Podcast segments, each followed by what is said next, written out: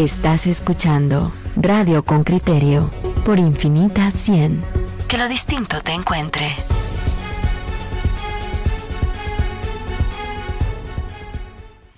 Estamos aquí en Radio con Criterio. Le ofrecemos a usted, señoras, señores, oyentes con criterio, les ofrecemos a usted el menú electoral todos los días le estamos trayendo aspirantes a los diferentes puestos de elección popular. Hoy le traemos a dos candidatos a integrar el Congreso de la República. Se trata de candidatos del partido Valor. Se encuentra con nosotros la persona que encabeza el listado del Distrito Metropolitano, la ciudad de Guatemala, por, por el Partido Valor. Ella es Lucrecia de Palomo y le damos la bienvenida.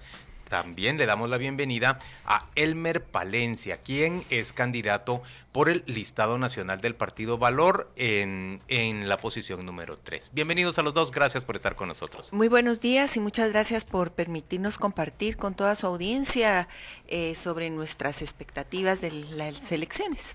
Elmer, a mí me llama la atención, bienvenido Elmer, me llama la atención que una de las propuestas que subraya entre tus planes legislativos está ley para el servicio civil.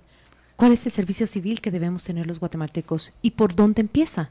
Bueno, primero pues este reordenar y no es una propuesta personal, es una propuesta eh, institucional. Nosotros como Partido Valor tenemos muy claro cuáles son nuestros ejes.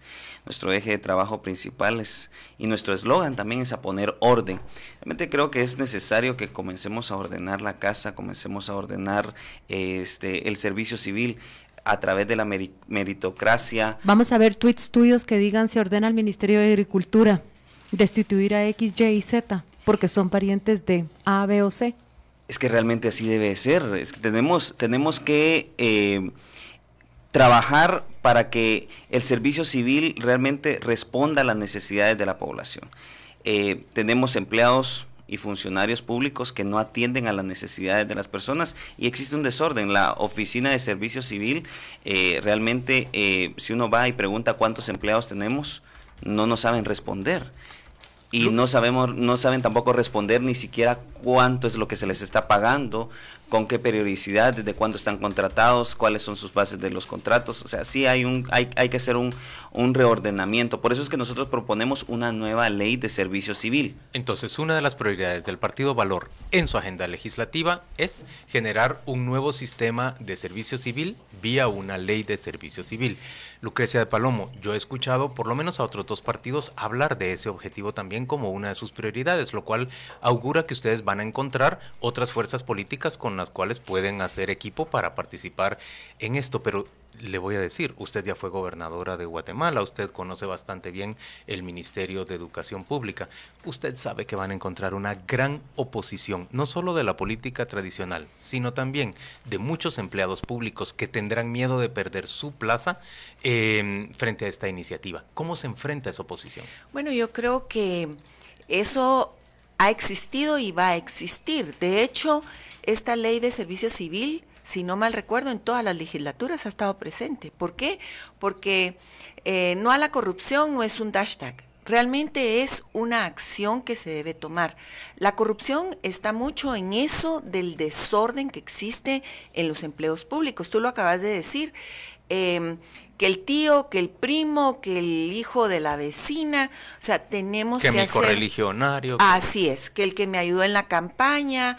Entonces tenemos que hacer una ley que, que realmente cumpla con lo que el país necesita. ¿Por qué? Porque la gente lo está pidiendo. Yo creo que en este momento los diputados tenemos que ser eh, lo que manda la Constitución, representar a nuestros votantes.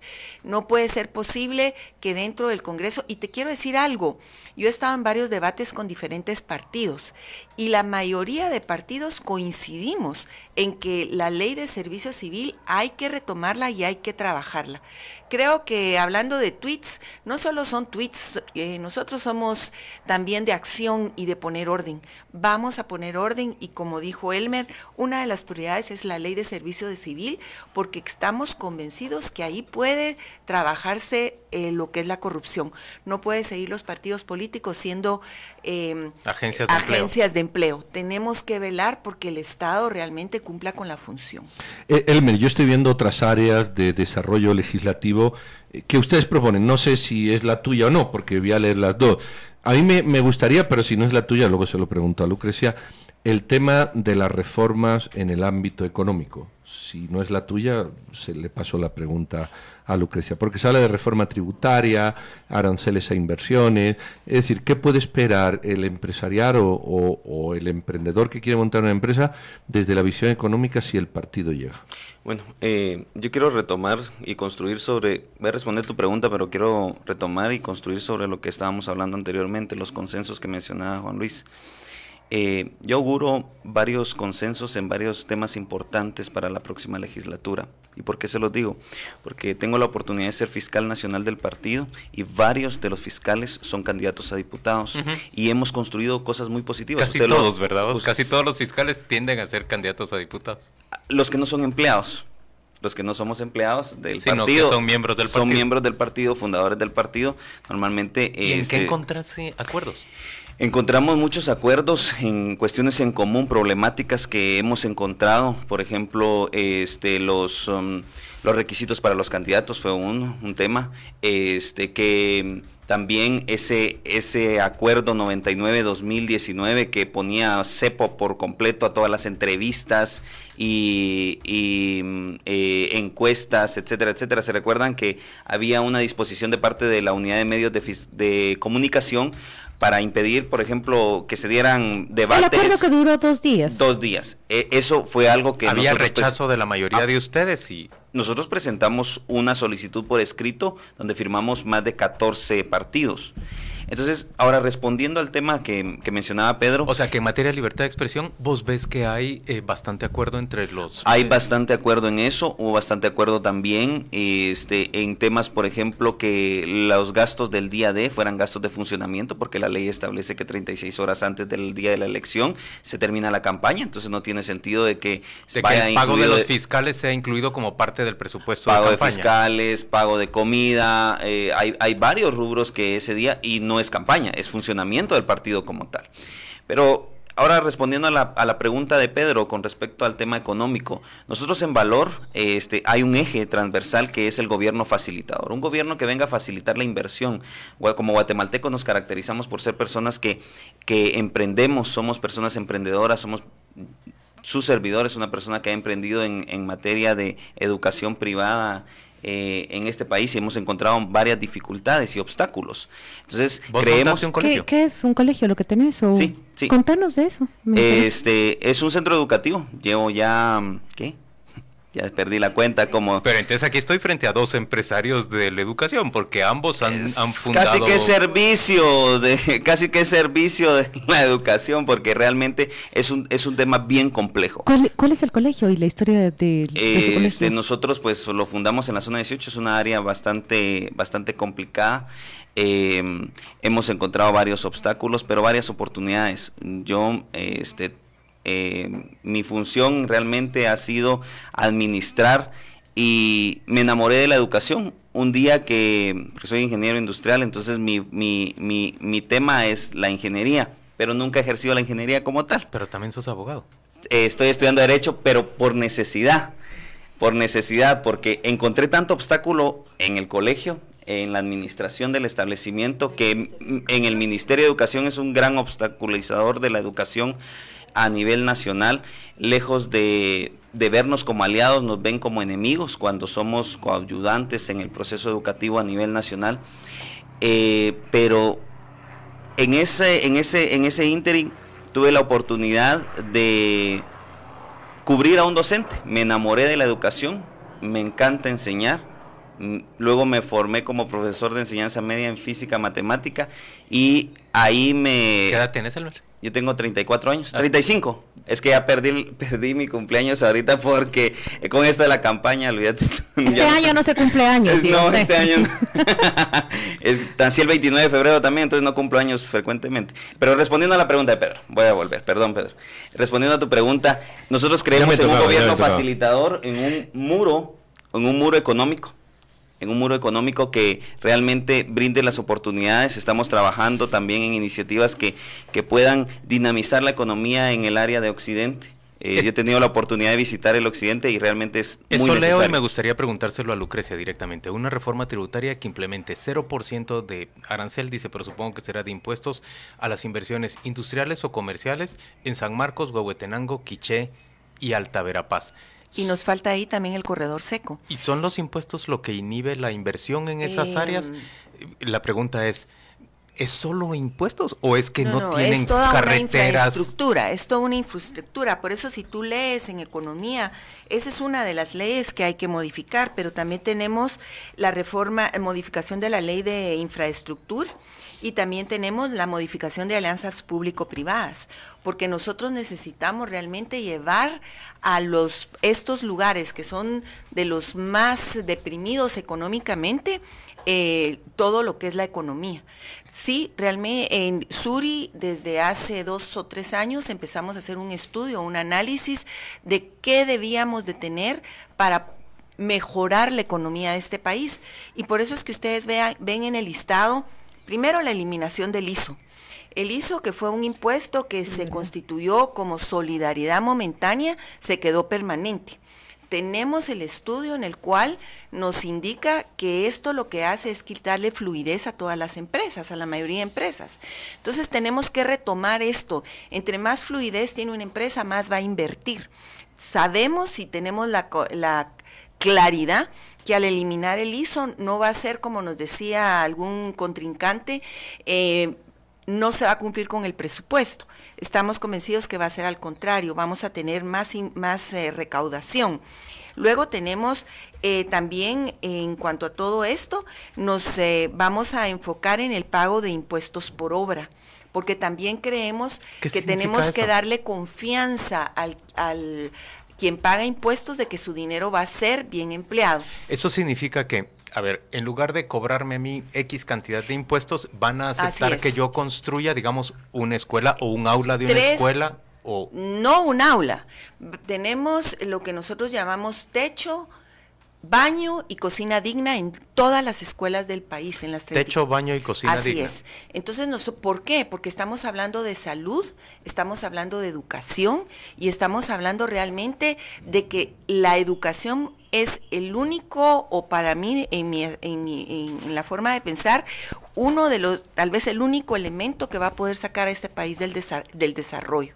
Elmer, a mí me llamaba mucho la atención que, que, lo que escuché o lo que leí fueron apenas dos o tres líneas de que estaba proponiendo la candidata presidencial el, las escuelas integrales. Ahora están hablando de cocina, baño y escuché decir, pero estoy diciendo fue muy breve, que se convirtiera en un centro más integral. Eh, salud, educación. El déficit de centros de salud para atención primaria es de 5 mil, ¿no? 5 mil centros de salud, 7 mil. Aproximadamente, necesitamos 7 mil y tenemos 1.450 funcionando a, medio vapor, ¿verdad? Nosotros hemos visto en valor y realmente por eso es que coincide mucha, muchas características con la licenciada Lucrecia y su servidor, que creemos igual que la licenciada Suri, que también es docente, es maestra, eh, desarrollamos un, un, plan y eso este, lo hicimos en conjunto eh, este, con muchos expertos, el tema de la revolución educativa y es hacer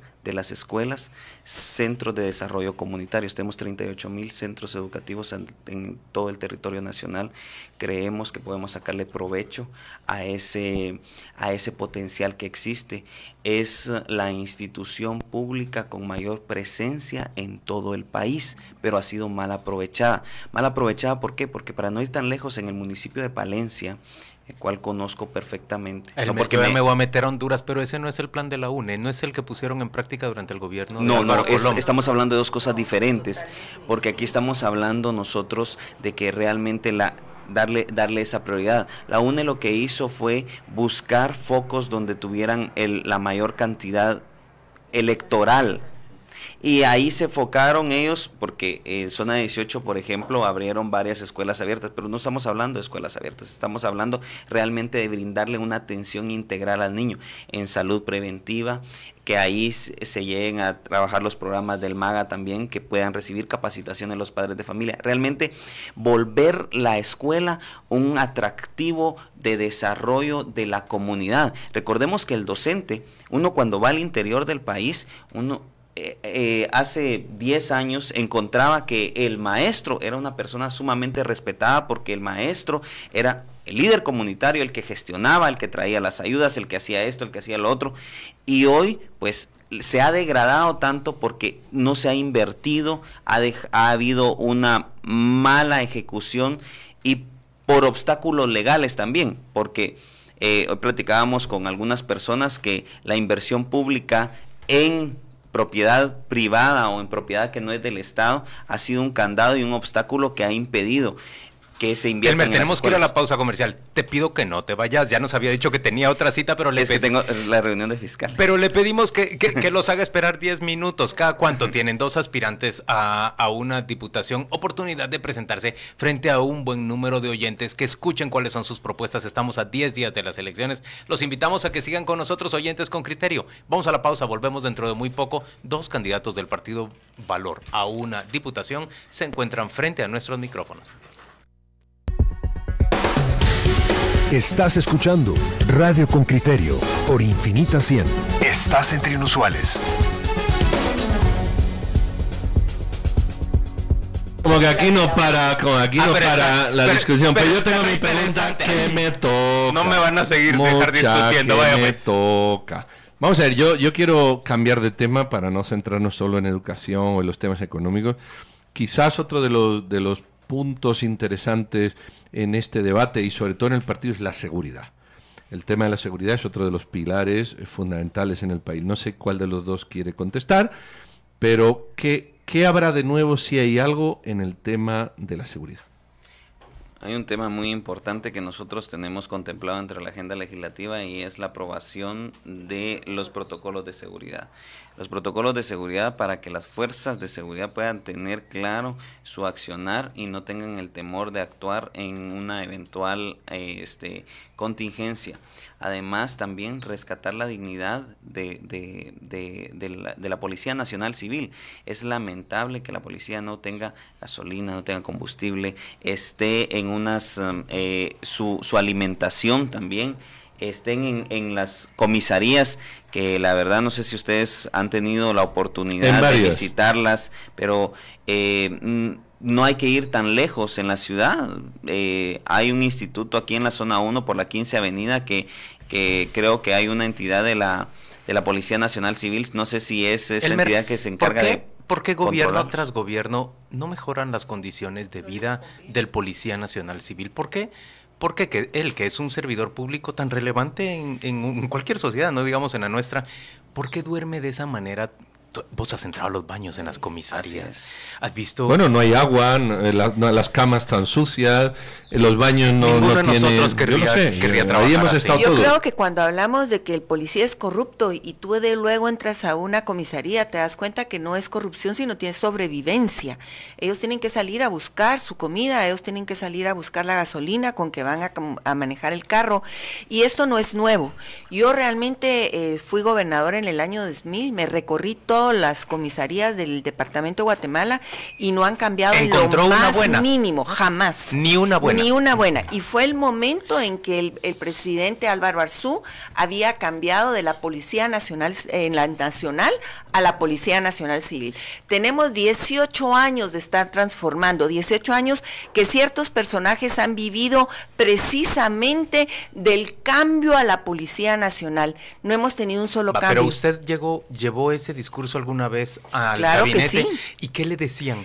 ¿Por qué eh, tratamos tan mal al servidor público? Mira, yo en lo personal, yo lo llevé varias veces, trabajé con el Ministerio de Gobernación, eh, trabajé con el presidente de la República en ese momento, pero todos insistían en la nueva escuela y el nuevo tipo de policía que se iba a hacer, que quedó y, durante estos 18 años, yo creo que están peor. Ahora, ¿qué es lo que yo veo? Eh, te voy a contar una historia que a mí me impactó mucho. En, las, en alguna zona roja de este país, eh, algunos eh, miembros del, del, ejército lo, entraron como particulares a trabajar a ver qué pasaba con las maras. Cuando empezaron a trabajar, se dieron cuenta que los mareros son personas que lo que quieren es eh, algo digno y educación para sus hijos. Entonces empezaron a hacer un buen trabajo y en esta área lograron, después de ocho meses de trabajar, cero, cero eh, asesinatos en una semana. Inmediatamente llegó la nota del presidente donde los obligaban a salir y también obligaban a que ciertas eh, eh, situaciones que se estaban dando ahí lo quitaran. ¿Y por qué? Por quejas del ministro de Gobernación de turno, porque no estaba llegando la cuota que se necesitaba llegar a todos los renglones. ¿Qué es lo que está pasando? Y lo que tú me preguntas, corrupción. Pero lo que usted me está diciendo aquí es que para combatir la integración de muchachos a las maras, lo que nosotros tendríamos que hacer es abordarlo desde otro enfoque. Un enfoque que tiene que ver con educación y acompañamiento a los muchachos. Juan Luis, tú estuviste y estás muy de cerca o no sé en este momento en educación. El peor error de la famosa reforma educativa fue quitar todos los técnicos. Hoy los jóvenes solo salen de bachilleres que no les sirve de nada. Se quitó el técnico en, electricidad, el técnico en riferje. Lo que realmente nuestro joven necesita para enfrentar la vida. El año que cerraron las normales, que tú te das cuenta hoy que estamos igual de mal que hace ocho años, ese año abandonaron 800 mil jóvenes las aulas. El Ministerio de Educación ha sido un causante de lo que estamos viviendo hoy y el desempleo de nuestros jóvenes. En la zona 18 que nos decía Elmer, yo tengo entendido que solo funciona un instituto público. No hay más oferta de educación pública para la secundaria y para el diversificado, o si hay más? Para diversificado es solo uno, eso sí es correcto. En, nivel, medio, hay básicos, no, hay, hay, bastantes. Pero imagínate un instituto para la zona de La juventud de ese lugar está atrapada en esa realidad. Eh, eh, no, se puede decir de otra manera. ¿Ustedes cómo reaccionan a esta propuesta que, eh, que ha expuesto acá la directora de mm, del sector de call centers en Guatemala. Ella ha dicho que, por supuesto, escucho a la licenciada Palomo hablar sobre todas estas eh, carreras técnicas o carreras de oficios que fueron eliminadas y ella habla más bien de una educación en tecnología, en programación, en codificación, que incorpore directamente el inglés. Mira, el inglés es, indispensable, nadie lo está negando, pero ¿cómo es posible que las escuelas públicas y a los colegios privados se nos exija dar lenguas mayas cuando no hay ni profesores y hay un idioma como es el chinca que ya no existe? Pero está desviada la atención del Ministerio de Educación. Yo creo que los call centers son importantes y el inglés también, pero lo que yo sí creo es que ellos no pueden absorber a la cantidad de jóvenes que Guatemala tiene. Y por otro lado, tampoco todos quieren ir a trabajar a un call center. Y nuestros guatemaltecos, la mayoría de profesionales, necesitó de una carrera media para poder sacar su carrera universitaria. Se necesita que el joven trabaje y el Ministerio de Educación les cortó las alas, les cortó las manos. Y eso es la gran cantidad de ninis que hoy tenemos. Ni estudia ni trabaja. Hay, hay, seguramente ustedes van a tener que hacer algún tipo de alianza en el Congreso por los números que salen en las encuestas. Eh, ¿hay, ¿Hay algún partido, algún partido o algunos partidos políticos eh, que, que, ustedes vean mm, que pueden ser afines o, Elmer, algunas propuestas de partidos políticos en las que ustedes coincidan para una posible alianza en el Congreso, habida cuenta que, que, al final pues se va a tener que discutir y hacer concurrencia de cosas. Recordemos que el Congreso de la República es un parlamento donde lo que menos se ha hecho en estas legislaturas ha sido discutir, sino que se ha llegado ya solamente a aprobar. Miremos la ley electoral y de partidos políticos que fue realmente desde nuestro punto de vista un desastre porque se aprobó así de forma repentina y hoy ni el Bueno, Delia Bach dice que no se había enterado de que, la había, de, lo que había votado. Eso dijo, ¿no? Sí. Eso lo escuché yo decir. Eh, Pedro, el Pedro, el candidato a diputado por primera casilla de partido todos de Quetzaltenango. Es un claro ejemplo, pues, o sea, realmente este nosotros ¿Claro ejemplo de qué? Claro ejemplo de que no leyó. Él, ah, ah, ya. cantinflió, dijo lo que sea, pero resumidas cuentas, no leí, no me interesó. Yo voté porque todos los demás votaron, como tienen más experiencia. En resumidas cuentas, eso fue lo que dijo. Pero yo sí eh, veo, porque en los foros, en los debates, nos reunimos con varios candidatos y como te vuelvo a repetir, he visto este, en la instancia de fiscales que hemos logrado tener consensos. ¿Quién te llama la atención? ¿Quién te llama la atención? Mencionándolos esas personas con quienes pues fíjate que hemos, generas una comunicación sana. Hemos logrado, hemos logrado hacer consensos prácticamente que con que con todas las organizaciones políticas cuando tenemos puntos en común, puntos en convergencia. Tenemos, o sea, desde extremas izquierdas como Convergencia, como no sé, este también está, hasta URNG ha estado en consenso con nosotros, hasta partidos como Bueno, la política se trata de, se, pueden lograr acuerdos, la verdad es que se pueden lograr acuerdos en, prácticamente todos los planos. Miren, yo, yo quisiera llevar la discusión a, a, un punto básico, es que hablábamos del policía tan maltratado como servidor público, hablábamos de la falta de oferta educativa, de, a ver, de tanto desprecio en términos generales hacia muchos segmentos de la población y, voy a concentrarme específicamente en soldados, en policías. ¿No creen ustedes que mucha de la política en nuestro país se, se hace viendo al ciudadano más pobre como un ciudadano de segunda? Eh, en nuestro país ha sido reclutado para ir al ejército, básicamente el ciudadano que no tiene padrino que lo bautice. En, en, general, este ha sido un país de unas grandes discriminaciones. Ustedes, que yo entiendo que tienen una ideología conservadora de derecha, ¿ustedes lo ven así? ¿Qué creen que tiene que cambiarse en Guatemala para que haya respeto para todas las personas y auténtica eh, igualdad entre nosotros? Realmente lo que, lo que ha habido es un desinterés y este desorden que hemos tenido en el país este, le conviene a, ciertos, a ciertos grupos, les, le ha, ha, favorecido ese, ese desorden. Pero nosotros creemos de que ya esto ha ido, ha ido cambiando, la conciencia del ciudadano, pero esto se lleva a cabo a través de la educación. Volvemos otra vez al tema de la educación, cómo es formado, cómo es educado el Educación y voluntad política, porque por eh, ejemplo eso de ponerles baños decentes y dormitorios decentes a los policías y a los soldados, eso es una decisión Es que fíjate, si educas, si educas, si educas al niño va a lograr comprender eso, ese niño va a llegar a ser abogado, va a llegar a ser ingeniero, va a llegar a ser servidor público, va a llegar a ser diputado, va a llegar a ser presidente. Policía o maestro. Policía o maestro. Entonces, eh, hemos, hemos, hemos llegado a ese punto de conciencia que necesitamos. Y hoy por hoy, mire, mírennos a nosotros, con los teléfonos en la mano. Esto realmente ha venido también a ayudar a que nos informemos y que podamos ver realmente las necesidades que existen. Nosotros en valor lo que creemos es de que ha habido ese, ese, ese, ese desorden y creemos firmemente en que tenemos que comenzar a ordenar la casa. No lo vamos a lograr hacer todo, pero tenemos que hacer, tenemos que poner los pilares, hacer los cimientos indispensables para que ese desarrollo llegue.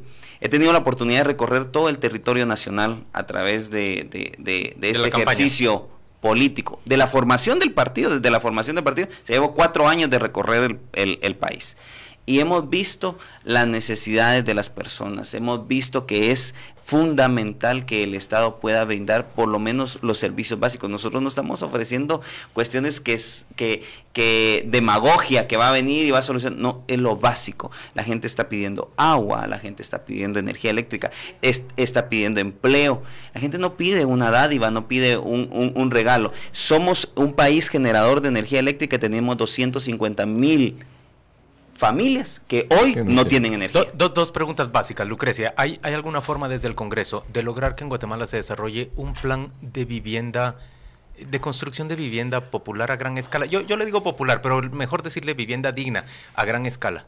Yo creo que todo es posible desde el Congreso. Lo que nosotros nos hemos olvidado es que el, el poder del Estado está en el Congreso. Lamentablemente, y por la atomización que se ha dado en el Congreso, hemos tenido... Eh, diputados que ni se enteran. Tenemos mucha corrupción. Bancadas que... Pero, pero la corrupción se ha dado precisamente porque los intereses son muy grandes de parte de quienes quieren leyes y cómo quieren las leyes. Como el caso Tigo. Eh, y muchos otros casos. Yo te podía decir, yo trabajé en el 2005 la ley de agua y fueron un año de trabajo en todas las municipalidades. ¿Y qué les impidió generar una ley de agua? ¿Qué nos impidió? Precisamente un grupo de la iniciativa privada que fue el que dio el dinero para las manifestaciones y hay ciertos diputados. O sea, la corrupción no es solo del Estado, la corrupción viene de otros lados. Y sí te digo que... ¿Qué grupo Lucrecia y cómo se Bueno, yo no ahorita... Eh, te digo que para mí, una de las grandes ventajas que hemos tenido en este periodo de, campaña electoral y sobre todo con la ley como está ahorita es que no tenemos financiamiento de ningún grupo poderoso económicamente.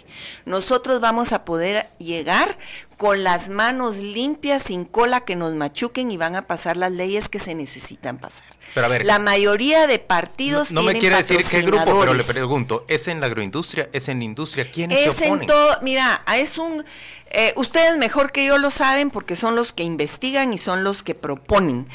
Eh, y cuando tú hablabas también, hablando de, ustedes, cuando hablabas de la policía y de los militares y lo que se te olvidó decir también es la policía de los centros de reclusión, los, eh, los sistemas penitenciarios, que son todavía los que menos ganan. Mayor y, carrera. entonces, sí creo yo que también los medios de comunicación deben revisar y analizar la forma en que presentan las noticias. En Guatemala solo se presentan noticias de policías corruptos, solo se presentan noticias de los militares que son los genocidas, que aquí no hubo genocidio, y te podría hablar del tipo de noticias.